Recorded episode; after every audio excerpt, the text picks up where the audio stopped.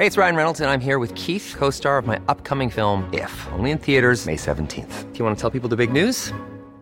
All right, I'll do. Sign up now and you'll get unlimited for $15 a month in six months of Paramount Plus Essential Plan on us. Mintmobile.com slash switch. Upfront payment of $45 equivalent to $15 per month. Unlimited over 40 gigabytes per month. Face lower speeds. Videos at 480p. Active Mint customers by 531.24 get six months of Paramount Plus Essential Plan. Auto renews after six months. Offer ends May 31st, 2024. Separate Paramount Plus registration required. Terms and conditions apply if rated PG.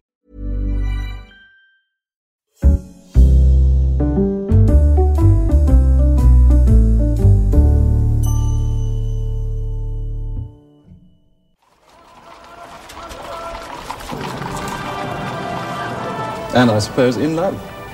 Of course. I'm not a political figure. I, I, I am a humanitarian figure.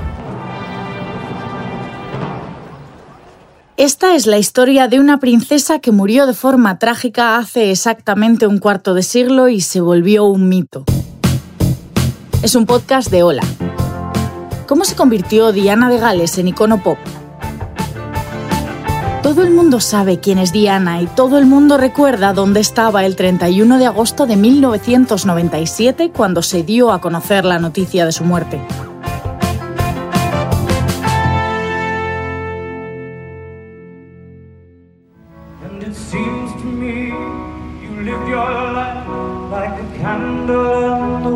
Diana, Princess of Wales, has been killed car accident. About Princess Diana's death. Princess Diana has been in an automobile accident. She has been injured. Diana, Princess of Wales, has been seriously injured in a car accident in Paris.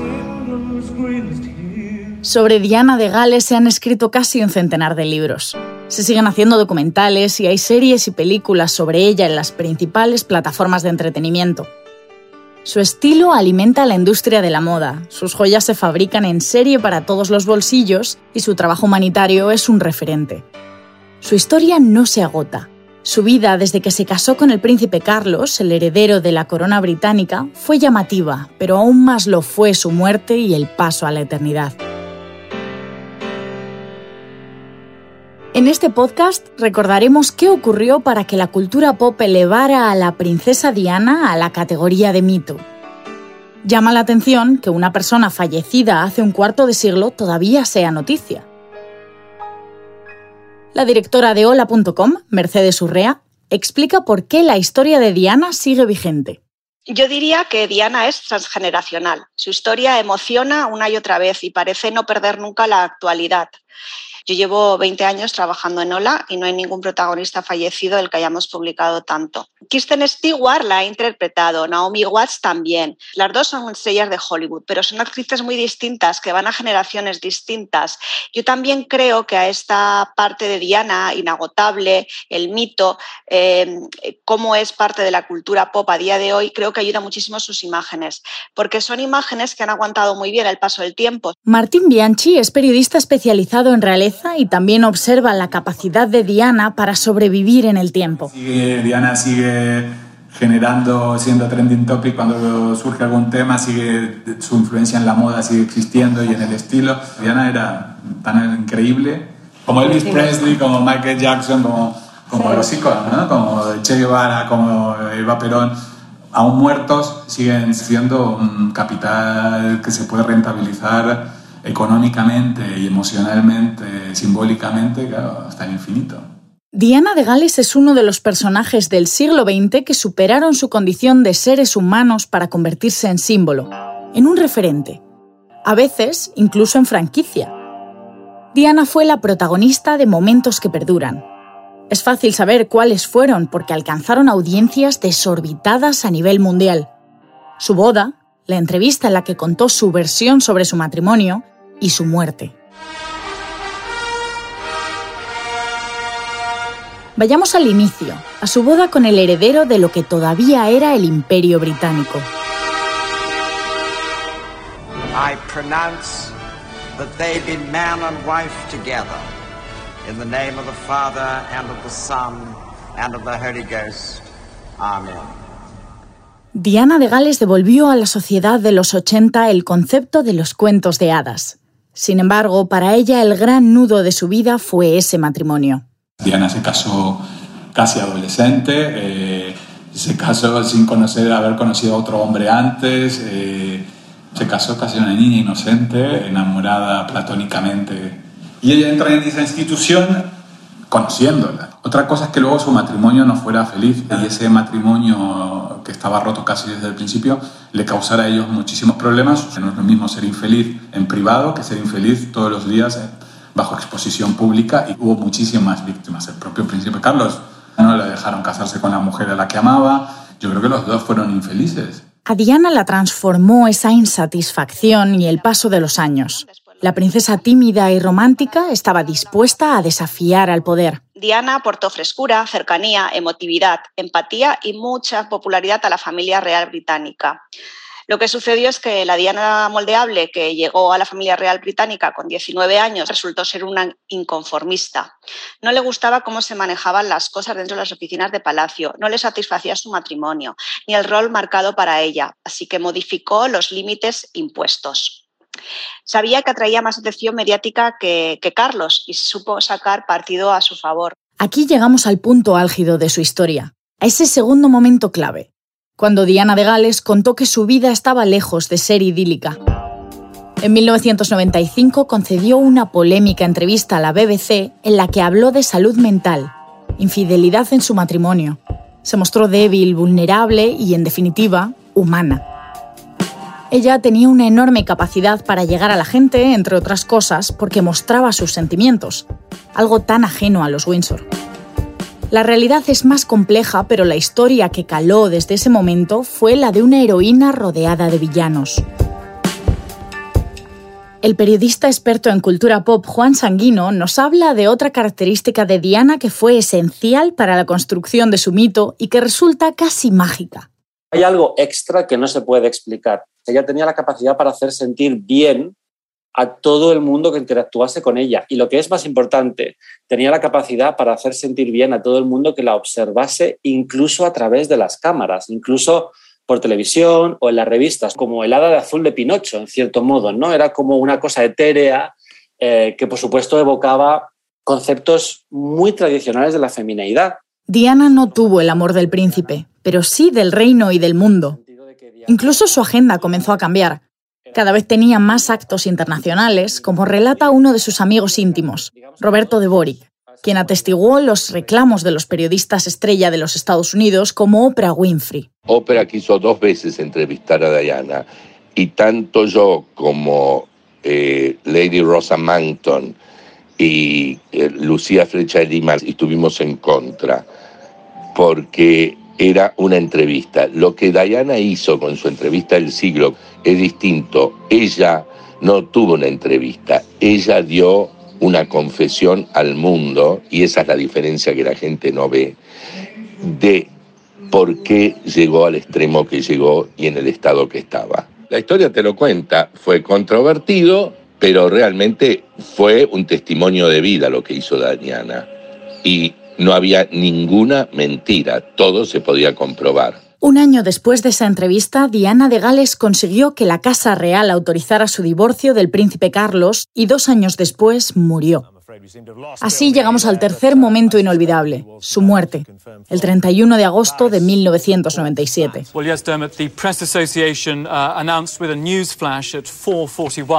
That's just a few minutes ago that Diana, Princess of Wales, has died, according to British sources. La directora de Hola.com vivía en el Reino Unido cuando esto sucedió. Ya sabemos lo del tópico de la flema británica, pero eso no fue lo que yo viví. No sé si en España hubiéramos sido tan emotivos. La ciudadanía se adelantó a la familia real en sus muestras externas de duelo y desde los medios se reclamaba tanto a la reina como a Carlos de Inglaterra que, que, hicieran, que aparecieran públicamente.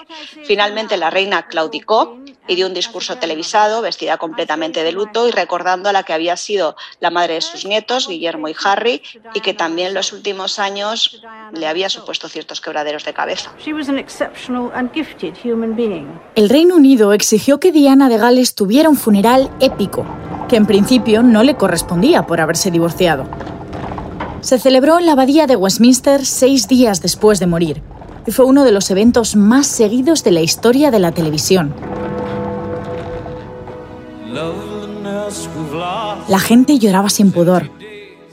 Diana les había enseñado otra forma de ser británicos y el sentimentalismo público comenzaba a ser socialmente aceptado. Hasta aquí los pilares de su historia. ¿Cómo se vuelve un mito? Juan Sanguino, que analiza la transformación de las sociedades a través de la cultura popular, explica que hay niveles. Primero están las celebridades, después los iconos y en un nivel superior están los mitos. Dice que Audrey Hepburn es un icono, pero que su existencia nunca alcanzó la dimensión dramática del mito, porque para que el mito nazca tiene que tener un relato que trascienda su propia vida. La vida de Diana está por encima de ella. Es un cuento de hadas, también es un melodrama, también es un culebrón, también es un thriller, hay un poquito de conspiración, hay un poquito de misterio, hay un poquito de erotismo. La historia de Diana es una historia que ningún guionista podría escribir porque no resultaría verosímil que a una sola persona le pase todo esto. una mujer privilegiada de infancia triste vive buscando el amor para terminar muriendo en la ciudad del amor. Sumemos la ironía que aporta morir en el preciso instante que empezaba a vivir, al año de firmar su divorcio. En un último giro, Diana muere en un accidente de coche. Iba sin cinturón de seguridad, a gran velocidad, con un conductor que había mezclado alcohol y medicamentos, pero en el accidente se ven involucrados algunos paparazzis. Es una metáfora demasiado perfecta. Tú la ves en una novela, en una película y dices, es demasiado fácil. De repente, cuando la vida real nos da relatos tan perfectos, a una escala tan operística, son relatos inabarcables y, es cuando se convierten en mitos. Son personajes que se cuentan una y otra vez, una y otra vez, o Batman, que interpretan cuántos actores han hecho de Batman, cuántas veces se ha contado la historia de Batman. Diana es parecido a efectos eh, de cultura popular porque se hacen películas, se hacen series, se hacen documentales constantemente y mm, siempre eh, se hacen nuevas imaginaciones del personaje, pero eso solo se puede hacer con los mitos. La muerte de Diana de Gales a los 36 años, rodeada de teorías de la conspiración que nunca se pudieron probar, fue decisiva para elevar su figura a la categoría de mito. Hay una atracción innata en el ser humano por los finales abruptos, y Diana murió cuando más gente estaba fascinada por ella. La historia de Diana yo la compararía más con la de Marilyn Monroe, por ejemplo, en el sentido de que la imagen de Marilyn está íntimamente ligada a su historia, a su vida, a su mito, al relato público que se contó de ella, que puede ser verdad o no puede ser verdad, que puede tener parte de verdad, parte de mentira, de invención, de ficción, eso ya es aparte. Pero Diana de Gales no solo pasó a la historia por ser la protagonista de un relato de amor y muerte, también fue creadora de vida en muchos sentidos demostró con sus hijos, los príncipes Guillermo y Harry, que se podía ser una madre amorosa dentro de la rígida monarquía británica. Después se convirtió en una especie de madre para aquellos que no habían tenido tanta suerte. De hecho, si hubiera que elegir un hito, sería este. All the speculation had centered on whether she would wear gloves when shaking hands with the staff and patients on the new ward. Es abril de 1987 y la princesa Diana, rodeada por una nube de corresponsales internacionales, entra en el hospital Middlesex de Londres. Lleva un vestido azul, pero lo que todos comentan es que hoy tampoco se ha puesto guantes. Diana inaugura la primera unidad británica para pacientes con VIH, el virus que causa el SIDA.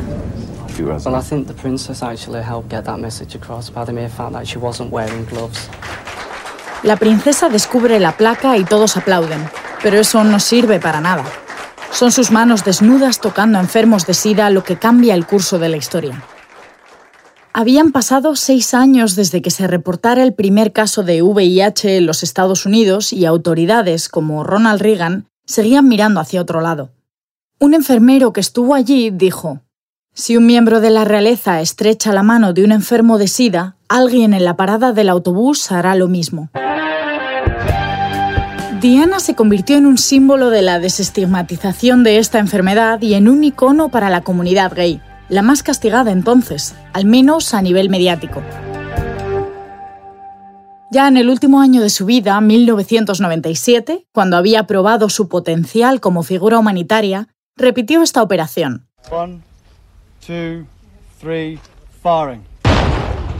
Diana caminó por un campo de minas en Angola, Fue entonces cuando visibilizó la necesidad de firmar un tratado internacional para la eliminación de las minas antipersona. Algunos sectores del Reino Unido dijeron que Diana era una bala perdida, que se entrometía en labores políticas.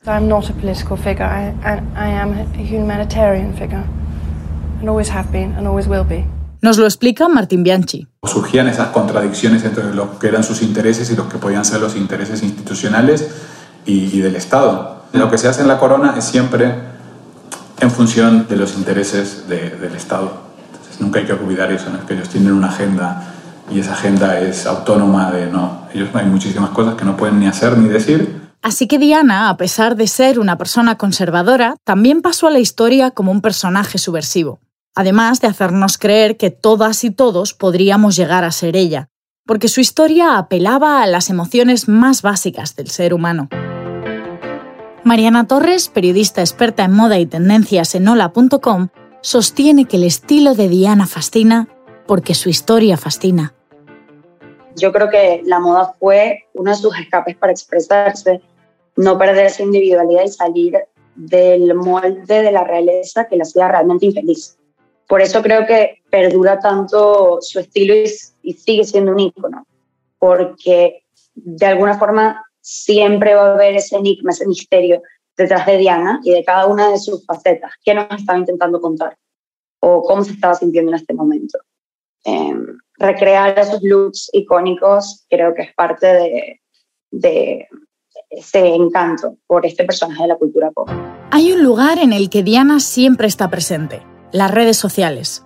Ahí la conocen, la siguen y la imitan hasta los que no la conocieron. Sé que en TikTok se está contando mucho su historia, se están haciendo viral eh, distintos looks, distintas anécdotas de su vida. Se está divulgando más, pero simplemente porque interesa. Y de alguna forma reivindica esa figura más allá de lo estético, que sí siento que se ha convertido en un producto cultural. Cuando se estrenó la cuarta temporada de la serie The Crown, el vestido rosa que llevó la actriz Emma Corrin para emular a Diana en su gira australiana de 1983 causó tal furor en redes sociales que en solo dos semanas Zara sacó una copia a la venta.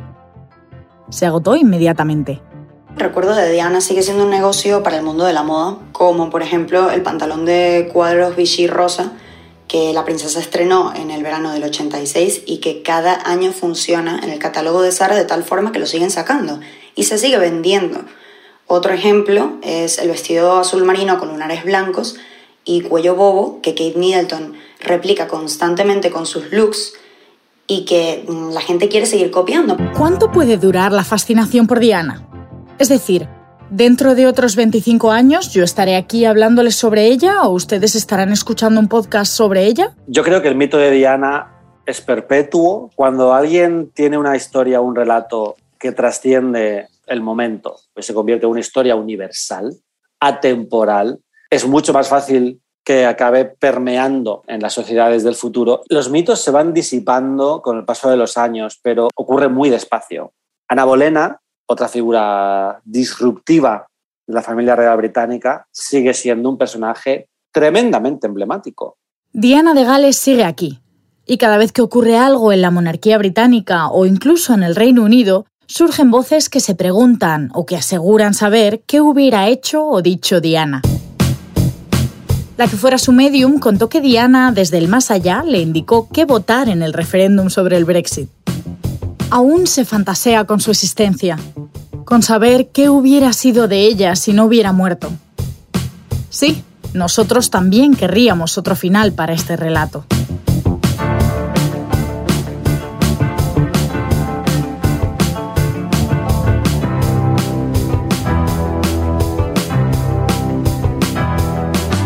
Una idea original de Ola. Guión Sira Acosta. Coordinación y producción Ana Toro. Locución Marina Ortiz. Dirección Mercedes Urrea. Consultoría editorial, diseño sonoro y edición Así como suena.